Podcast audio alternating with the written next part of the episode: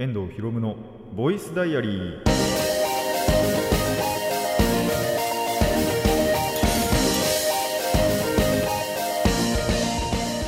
ラジオの前の皆さんこんにちは。遠藤博夢のボイスダイアリー。パーソナリティの遠藤博夢です。タイトルを直訳すると声の日記僕の身の回りで起きたことを話したり時に何かしらの紹介をする雑談系の番組です。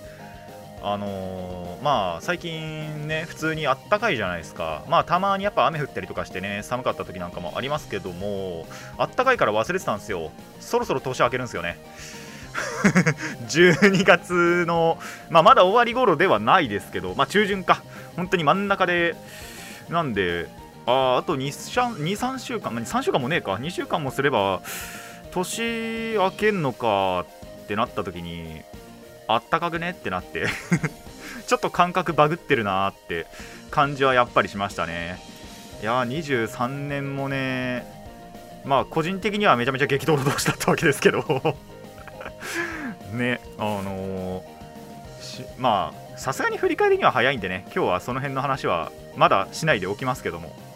そうそう。そろそろね23年終わって24年迎えるということで、まあ、24年は24年でねちょっと楽しみなことがとりあえず最低2つはあるのでその辺をねちょっと楽しみにしたいなって楽しみに待っていたいなって思いますね。割と早めではないのかな。片方は結構後か。もう片方も多分春ぐらいだったかな。って感じなんでまあその辺を楽しみにしつつ23年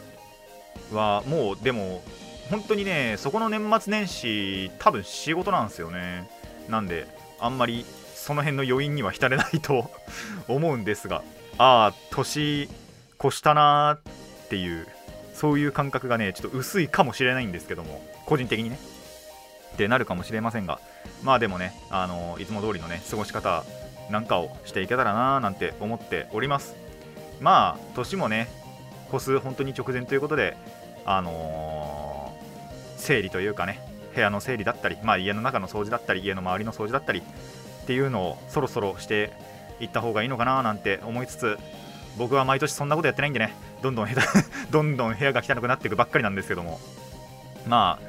あ、ある程度はね、綺麗にして迎え入れたらなとそんな時間あるかな。そんな時間あるかな。あったらいいんですけどねなかなかそんな時間も取ることないのでまあやれる時にだけやっていこうかなと思います。という感じでね、えー、今回も始めていきたいと思います。遠藤ひろむのボイスダイアリー今回はこんな1ページです。遠藤ひろむのボイスボイスダイアリー改めましてこんにちは。遠藤ひろむです。まああんまり紹介っていうほどの紹介にはしたくないんですがまあ紹介になってしまうのかなという感じであのー、ちょっと前にねえっ、ー、とイクサラン失われし洞窟のパックのね開封をしたと思うんですがまだね具体的なそのイクサランそのもののあの説明っていうのをしてなかったのでまあその辺をねまあ本当にざっくりとしていこうかなと興味ねえかもしれないですけど そうマジックのね話なので興味ない方は全く興味ないと思うんですけど、まあ興味持っていただけたらなっていう感じで話そうかなと思うので、えー、話していこうかなと思います。えっ、ー、と、まあこのね、2023年の、えー、12月、あれ ?11 月だっけ？発売したのは。もう結構前なはずなんだけど、やべえ。発売日忘れた まあこの年末というかぐらいに、えー、発売された MTG マジック・ザ・ギャザリングの、まあ、新しいエキスパンションですね。で、えっ、ー、と、イクサランっていうのはそもそもなんですけど、あの、5年、ん ?5、6年前にはすでに、えっ、ー、と、まあ、パック化されていたというか、訪れたことのある次元というか、ではあったんですけど、まあ、その時って、本当にその、恐竜と、えー、吸血鬼と、マーフォークと、えー、海賊っていう4つの部族が、まあ、衝突して、衝突っていうか、とにかく覇権を誰よりさどこのね種族よりも先に握ろうみたいなそういう話だったんですよ。ただのもうなんだろう争い合いだったんですけど今回の、えー、このイクサラン失われし洞窟はですねあのー、まあその失われし洞窟ってことなんでその辺を探索していったところ洞窟を探索していったところ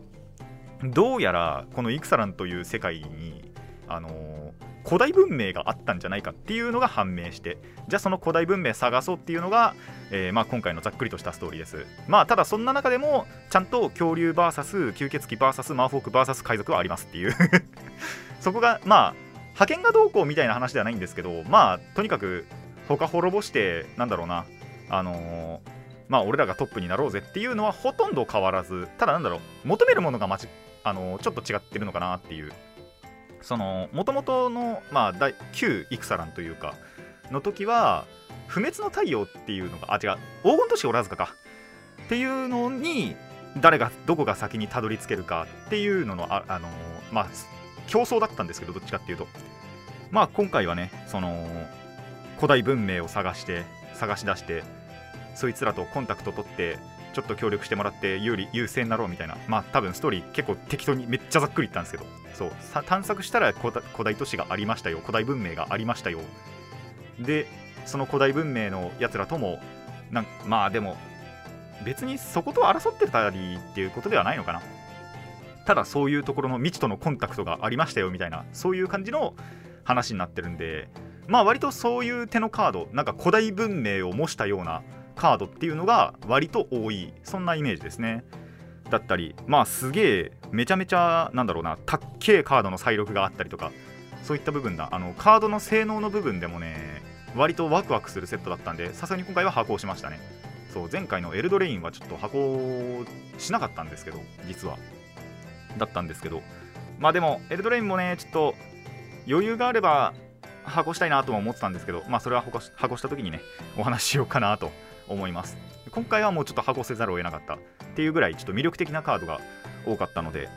えー、買ってるわけなんですけども。そう。まあやっぱそういう手の古代文明別に元から興味があったとかそういうわけじゃないんですけどちょっとやっぱワクワクするよなって思うんでそういったなんだろう。まあオカルトの分野に入るかもしれないんですけど古代文明だのなんだのっていうのが好きな方は割とパッコのパックその失われし洞窟の方なんですけど買っても、あのー、なんかそういった部分で共感できるというか、惹かれるものがあるんじゃないかと思うので、元からそういうのが好きな方はおすすめですね。始めるならここからでもいいんじゃないかなと思います。そういう古代文明にちなんだカードとかもそこそこあったり、あと、あれですね、そのクリーチャーたちの装いも、その古代文明、その見つけた古代文明の中にいる人種たち、あの人間たちというか、とかはやっぱりその古代文明っぽい格好をしてたりするのでそういうなんなんて言えばいいのかな。まあなんかイメージとしてあるじゃないですか。古代文明ってこういう感じの格好をしてるぞみたいな。あとまあ創作物とかでもねあのそういったイメージが定着してると思うんですけどまあ本当にまさにそれな感じがあったりするのでそういったのが好きな方はおすすめですね。あとやっぱりそういう古代文明って神様付き物じゃないですか。神様もいるんですよ。なんとね。そうクリーチャータイプ神っていうのがいて。でそれらがちょっと面白いのがやっぱりその MTG 界の神って何かしらの体制を持ってるんですね。例えばなんですけど、まあ、テーロスってところがやっぱり神って結構ちなんでてそのテーロスの神たちってあの破壊不能もう破壊されないっていう能力を持ったりするんですよ。なんですけどデメリットとしてあのクリーチャーじゃない時間帯もあるっていうかそういうのもあるんですけど今回の神たちがえっととりあえず死にはするんですよ。1回戦場に出します。何かしら、まあ、ダメージ受けたりだとか、まあ、直接破壊するっていう効果があったりすると破壊はされるんですけど土地になって帰ってきてで条件満たすとその土地からまたクリーチャーに戻ってくるっていう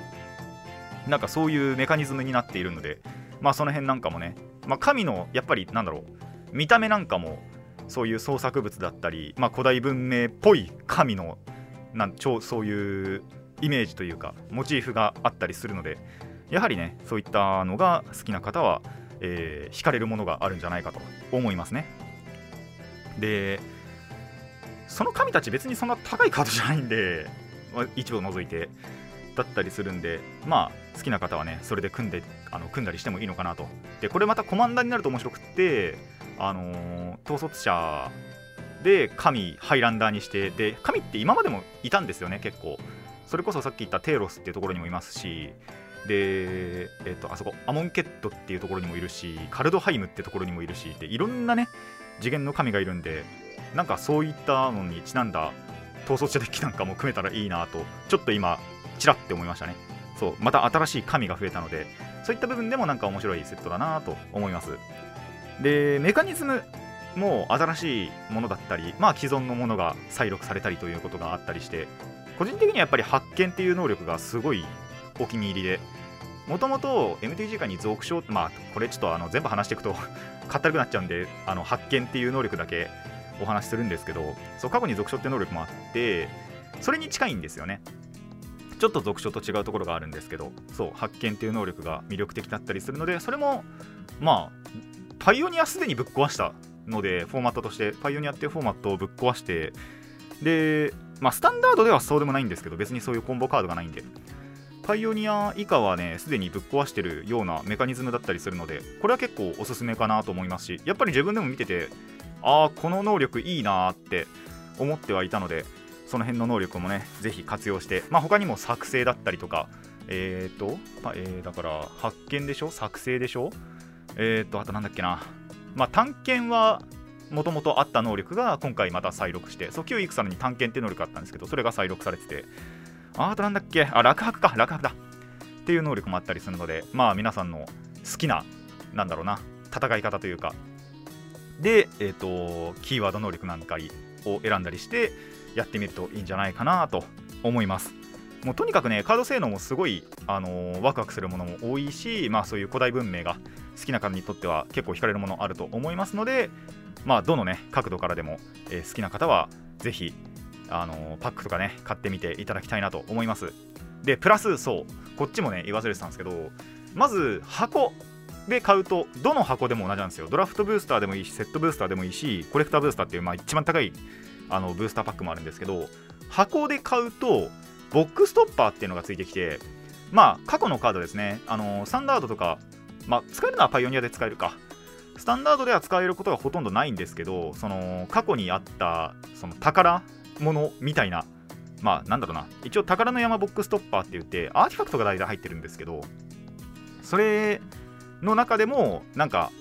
まあまあ使われてるだろうなみたいなところの再録が、まあ、アート違いでねフルアートで必ず1枚何かしらがついてくるっていうののボックストッパーが必ずついてきますよと。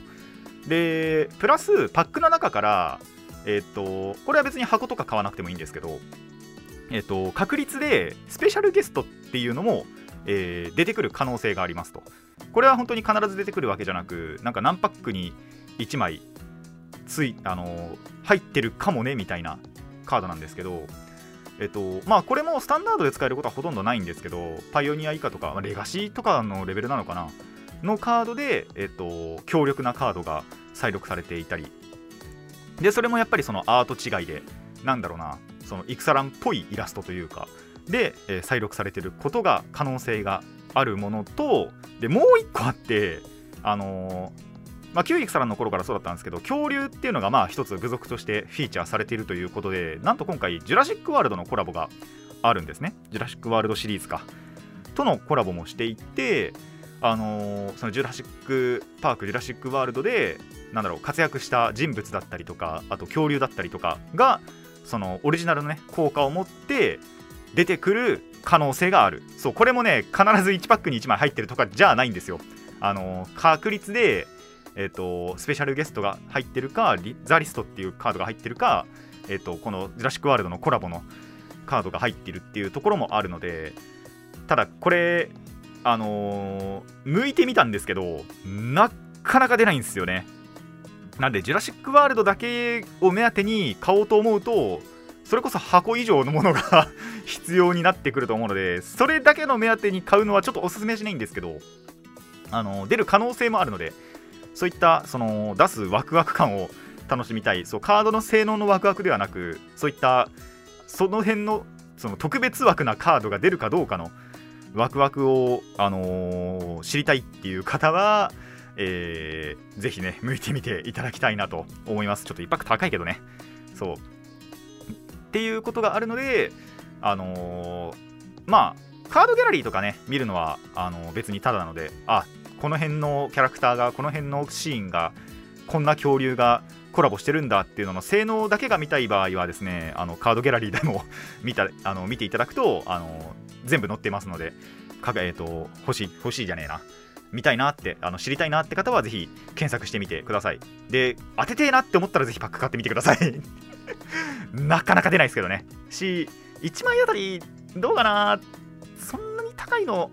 まあでも1000円前後すんのかな？っていう感じはあると思うのでまあ、無理はせずただねコラボはしてるよっていうことだけ、えー、言っておこうかなと思います。まあ、そういったね、本当にあの過去の再録だったり、そういったコラボだったり、で本当にカードの性能もワクワクするものが多い、そんなパックだなと、個人的には感じました。まあ、今回ね、当てたカードを使って、統率者だったりとか、あとパイオニアあたりで、なんか使えそうなカードあったら、えー、まあ、すでに組み込んでるデッキもあるんですけど、まあ、これ以上、なんか他にもありそうだったら、あのデッキの強化にね、使いたいと思います。まあ、既存のプレイヤーもね、え、ー、とぜひ買っていただいて、デッキの強化をしていただいて、で、えーと、新規でね参入したいという方は、まあ、おすすめとしては、えーと、そういった過去の再録コラボでカード性能とかあとモチーフ古代文明っていうモチーフがありますのでその辺に惹かれた方はぜひ買ってみてください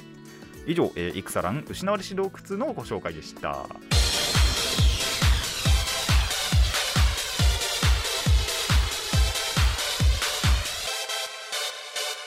遠藤ひろむのボイスダイアリー、えー、ここからはね、まあ、いつも通り雑談をしていきたいと思います。どうしようかな、こっちからでいっか。そう、最近ね、発見したお昼ご飯ライフハックをね、していきたいと思うんですけど、まあ、割と仕事なことが多いんで、まあ、仕事のね、仕事場の近くの、あのー、外食で、チェーン店で外食することが、まあ、基本的には多いんですけど、まあ、休みの日というか、とかで、あ、これ、そういえばやってなかったなってことが1個あってでまあちゃんと考えれば出てきたはずなんですけどただ全然考えたことなかったんですよ。で実際やってみたら美味しかったんでぜひねちょっと共有したいなと思ったのがまあ焼肉ですね。もともとやっぱりそのお昼ご飯で焼肉行く行こうってなることがまあたほんとたまにですけどあってまあ23回しかやったことないかな。でただそれって結局そのランチタイムとかのセットにしてもまあまあ値段するじゃないですか。まあどのお店にかによるんですけど。で、まあ、安ければねそれこそ700円とか800円ぐらいでいけたりするんですけどまあ基本的にやっぱ焼肉ってそういうランチセットでさえ高いじゃないですか。高いところだったら多分1000円とか2000円とかするんですよ。でそこで考えたのがスーパーで肉買って家で焼いたら安くねって思ってでやってみたわけですね。まあうまかったわけですよ。まあやってることちょっと違いますけどね。焼肉っていうよりはまあステーキ肉を買ったんですけどその焼肉用の薄っぺらいのじゃなくて。でその時はやってみたんですけど十分うまかったんですよねやっぱり。なのでやってみてほしいなと。お昼ご飯だまあ朝にご飯をどれだけ炊いてるかにはよるんですけどもちろん。とかあと冷凍ご飯で残してたりとかっていうのがあるんであればスーパーでそういうステーキ肉買います。でそれがまあいくらかにもよるんですけどまあ僕その時あれだなあの賞味期限とかの関係で値引きされたっていうのもあって300円とかだったかな。とかまあ仮に値引きされてなくても5600円なんですよやっぱり。っていう肉を買います。で本当になんで5600円で済むわけですよ。まあ仮にそれにご飯も足すあの例えばなんだろうあのインスタントのねご飯とかを足すにしてもまあプラス100円200円なんでまあ1000円は絶対いかないだろうってなるじゃないですか。であのー、家帰ってまあ2つあまあ2つ温めるっていうか肉は焼きますけどかで焼いてまあステーキソースとかは別にいるかいらないかは人によると思うんですけどまあ家に仮に焼肉のタレでもあればそれでもいいしまああの1回分のね使い切りのソースとかも売ってるところでは売ってたりすると思うのでまあそれでもいいしまあなんならねそういうのタレなんかいらねえっていう人は塩コショウとかでもいいしで焼くじゃないですか。でご飯と一緒に食べるじゃないですか。600円700円で済むんですよ。まあもちろんねランチタイムで多分同じ安いところのランチタイムでやっと同じぐらいだと思うんですけどこれ使えるなって思ってちょっとこれからもまあ仮に外出する休日があればですけどあのー、やっていきたいなって思いましたね。もともとあのスパゲッティとかそばとかまあそうじゃなくてもレトルトカレーだとかっていうことはまあやったことあったんですよ今まで。まあその方が安いっすけどね。もちろん。スパゲッティとかも1食分って考えると何百円。多分2300円で済むんですけど。ただちょっと贅沢したいなって時にまあ4500円で肉買って家にご飯あればこれうまくねってなったんですよね。なんでもしねあのー、まあ近くにスーパーが近くにスーパーねってことなかなかないと思うんですけどまあちょっと足を伸ばせばスーパーがあるなんて時にはこれ結構使えるなと。だって肉も自分1人分まあ仮に家にね他に家族がいたらちょっと分かんないですけどまあ自分1食分って考えたらまあ5600円で1個肉ステーキ肉買ってで家帰ってきてからそれをフライパンで焼けばいいだけの話なんですげえ簡単なんですよね。なんでそうスパゲッティとかやってきた割にはこれやったことなかったなって本当に思ったんでぜひ皆さんもね試してみてください。お昼ご飯ライフハックでした。なかなかでも思いつく人はねもちろん思いついてると思うんですけど普段普通にやってて肉食べる時ってやっぱり家族でまあ生姜焼きしたりとかはあるじゃないですか。でステーキ肉ってやっぱり高いんで普通に買うと。で人数分買わなきゃいけないじゃないですか。だから高いなってなるんですけどよくよく考えてみたら1人で昼飯食う分には全然いいぞって思ったんで、えー、仮にねやってみたいって思った方がいたらぜひスーパーに足を運んでいただきステーキ肉買って帰ってください。そう1人分で済むはずなのでね。夜ご飯とかでね家族で食べるにはちょっとやっぱり難しいんですけどお昼ご飯に1人で食べる分にはいいんじゃないかと思いましたので、えー、やりたいなと思った方はぜひねやってみてくださいと。でまあもう1個ぐらい話して終わりにしよっかなって思うんですけどそうやっとねシードの一気見あの機動戦士ガンダムシードのね一気見をまた再開したんですよ。再開したっつっても結局前回パート1というか1話から12話までしか見れなかったんでそれの続きのね13話から24話かな。あのー、たまにアニマックスがそういったまあアニメ別にガンダムに限らずあのー、一気放送ってやってるんですけど何年1年とか2年前だったかな？にシードの一期放送やってたんですよ。で録画だけしてて後で見ようって思ってたら全然見るあれがなくて。時間じゃないんですけどね。なんかまずモチベーションが上がらなくってやっぱり6時間とかあるから。そうだ6時間だよな確か。とかあるんであんまり見る気になれなくって。でもそう24年。あこれ別にそうか。シードの映画もあったな。それ楽しみの一つだな。3つにしとこう。楽しみ。24年の楽しみがね。また1つ増えたわけですけど。そうそれに向けてさすがに見とかないとなってやっぱりそろそろ思ってきたんで。それでえもう多分2ヶ月3ヶ月前なんですよね。多分そのパート11話から12話見たの。は見てたんですよ。でそれ以降それこそその仕事がねめちゃめちゃ入れてしまったり、まあ、あと普通に友達と遊んだりっていう時間があるんでなかなかね見る時間がなかったんですけど本当に。本当の意味でなかったんですよ本当に。そうなかったんですけどまあさすがに自分のやっぱ一人の時間を作ろうってことでそのガチで1日休みの日を本当にその、まあ、仮に友達に誘われてたら行ってたと思うんですけど、まあ、最近友達から誘ってくることってあんまないんで僕から誘わないと遊ぶことってそ結構少ないんですよ。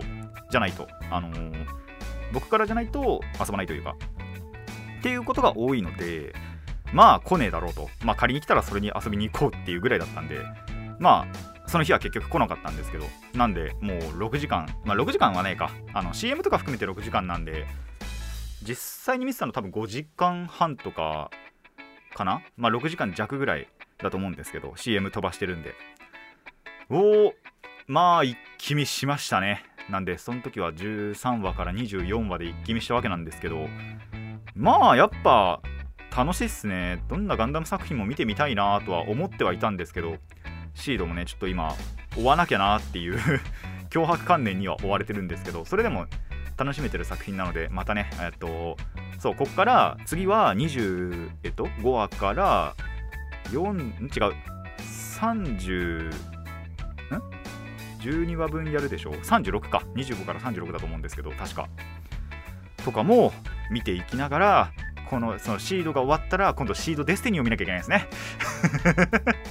で、シードデスティニーもその1期放送が4回あるんで、あのー、見終わるかなっていう。1月の26だったかな、確か、その映画、シードのね、映画が確か26だったと思うんですけど。それまでに見終わるかなーってちょっと今ねビクビクしてますね。まあ無理やりにでもあの見ていこうかなとは思ってはいるんですけど、まあ、その日はねあのその日っていうか、まあ、公開初日は多分行かないと思うんですけどその近くでね友達と予定が合う時にそれはもう一緒に見に行こうかっていう話はしてるので、えー、予定はね開けていきたいなと思いますね。なのであのー、まあ当時シードを見てた方って20年前のはずなんですよ。確かシードって2003年だったと思うんで。そう。で20年後にそうあの映画化するっていうことなので続編がね。なのであの忘れてんじゃねえかなって思うのでもし見れるんだったらやっぱりあの振り返りでねあのちゃんと見てからで振り返ってから見た方がいいのかなってやっぱり思ったりとかするし。で仮にやっぱりガンダム最近見始めたよっていう方はあのシード見たいと思うんですけど映画がちょうどやるんでね。ただ確かちゃんとその情報でシードデスティニーの続編生徒続編っていうことらしいのでちゃんとやっぱシードとシードデスティニーとであの2作続けてね見てからあの映画に行った方がいいなと思いますので、まあ、見てないという方あのいろんなね媒体が あると思いますので僕はわざわざ録画してしかも12年前のやつを 録画したのを見てますけども。えー、見てから行くことをおすすめしようかなと思ってはいるので、えー、だし、まあ、仮にね、すでに見てたよっていう方でもね、あのー、忘れてる部分もあるんじゃないかと思いますので、ぜひ振り返ってから、えー、まあ、見たい方はですけども シードの映画を、え、見に行ってみてください。僕もね、そうしようと思います。以上、雑談でした。